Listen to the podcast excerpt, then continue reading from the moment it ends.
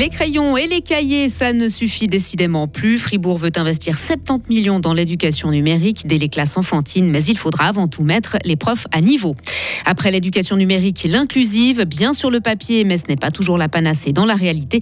Témoignage dans ce journal et dans notre éclairage du père d'un enfant autiste. Leurs habitants crevaient de chaud la semaine dernière, maintenant ils ont les pieds dans l'eau. Les intempéries provoquent des inondations et autres gros soucis dans plusieurs régions de Suisse. 16 degrés tout au plus, une journée maussade et fraîche, mais le soleil et la douceur feront leur retour très rapidement. Nous sommes mardi 29 août 2023. Bonjour Sarah Camporini. Bonjour Mike, bonjour à toutes et à tous. L'éducation numérique dès les petites classes. Le canton de Fribourg veut investir près de 70 millions dans ce projet pour acheter du matériel, bien sûr, mais aussi former les enseignants et proposer un soutien pédagogique. Mais le canton a beaucoup à faire pour se mettre à niveau avec les nouvelles exigences du plan d'études roman. Le Conseil d'État a présenté hier son plan pour y parvenir. Les explications de Simon Dumy. La direction de la formation l'a annoncé hier, les investissements se feront d'abord dans les ressources humaines. Pas question de distribuer du matériel à tout va sans encadrement. C'est 68 millions de francs qui sont prévus dans une période de 5 ans. Près de la moitié de ce montant ira à la formation et à l'accompagnement des enseignantes et enseignants. Le projet instaure un nombre minimum d'appareils par élève dès les classes enfantines. La priorité est d'harmoniser l'équipement informatique des écoles, car les différences d'une commune à l'autre sont très importantes à l'heure actuelle. Prochaine étape, déterminer qui du canton ou des communes devront payer le nouveau matériel. Dans tous les cas, rien ne devrait être directement facturé aux parents.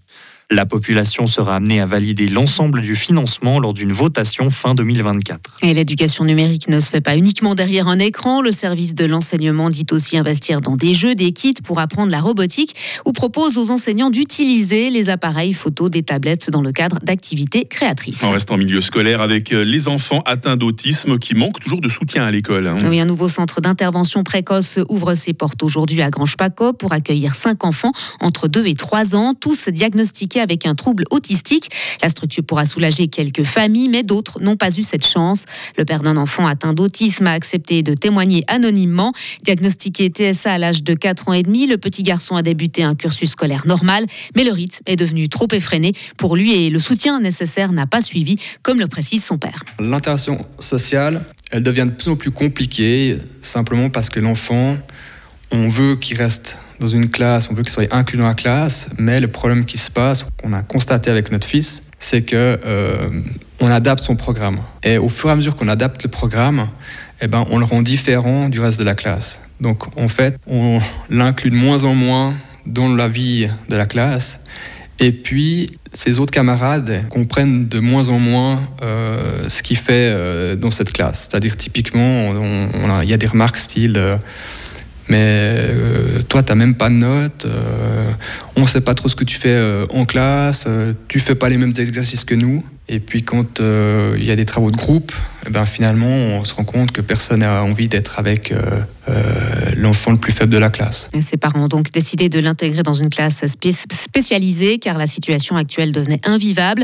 Seulement 5 heures de soutien avec une spécialiste individuelle lui étaient accordées auparavant. Trop peu, selon le papa. Nous entendrons la suite de son témoignage dans une demi-heure. On imaginait difficilement ça la semaine dernière, Sarah. hein. Eh oui, plusieurs cols alpins, dont celui du Gothard et du Simplon, sont fermés depuis hier en raison des fortes précipitations de ces derniers jours. Et les autorités doivent réévaluer la situation ce matin. Euh, en pleine, les averses ont provoqué des inondations et des pollutions euh, d'eau potable dans plusieurs régions. C'est le cas notamment dans la vallée du Rhin-Saint-Galloise où le fleuve est sorti de son lit. La situation s'est toutefois détendue la nuit dernière avec par exemple la baisse des eaux de la Ture en Turgovie ou encore de l'Inn en Basse-Engadine. Les précipitations devraient se calmer au Tessin également et, être, et les inondations être moins nombreuses. Et puis enfin, les problèmes informatiques, Sarah, on connaît tous. hein. Ah oui, mais quand on est le numéro un mondial de l'automobile, ça prend des proportions considérables.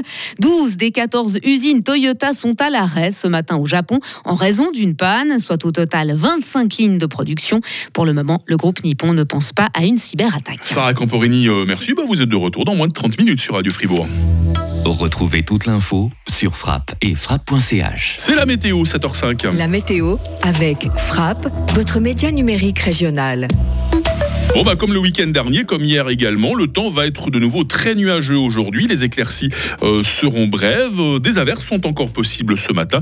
Elles se limiteront aux Alpes cet après-midi. Les minimales, 7 degrés à Charmey, 8 à Romont, 9 à Fribourg, 11 à Payerne. Les maximales par chez nous, 14 degrés à Bulle, 15 à Châtel-Saint-Denis, 16 à Fribourg, 16 à Estavayer-le-Lac. Le tout avec une bise faible à modérée. Demain mercredi euh, débutera sous les derniers nuages. Nous passerons ensuite à un temps assez ensoleillé.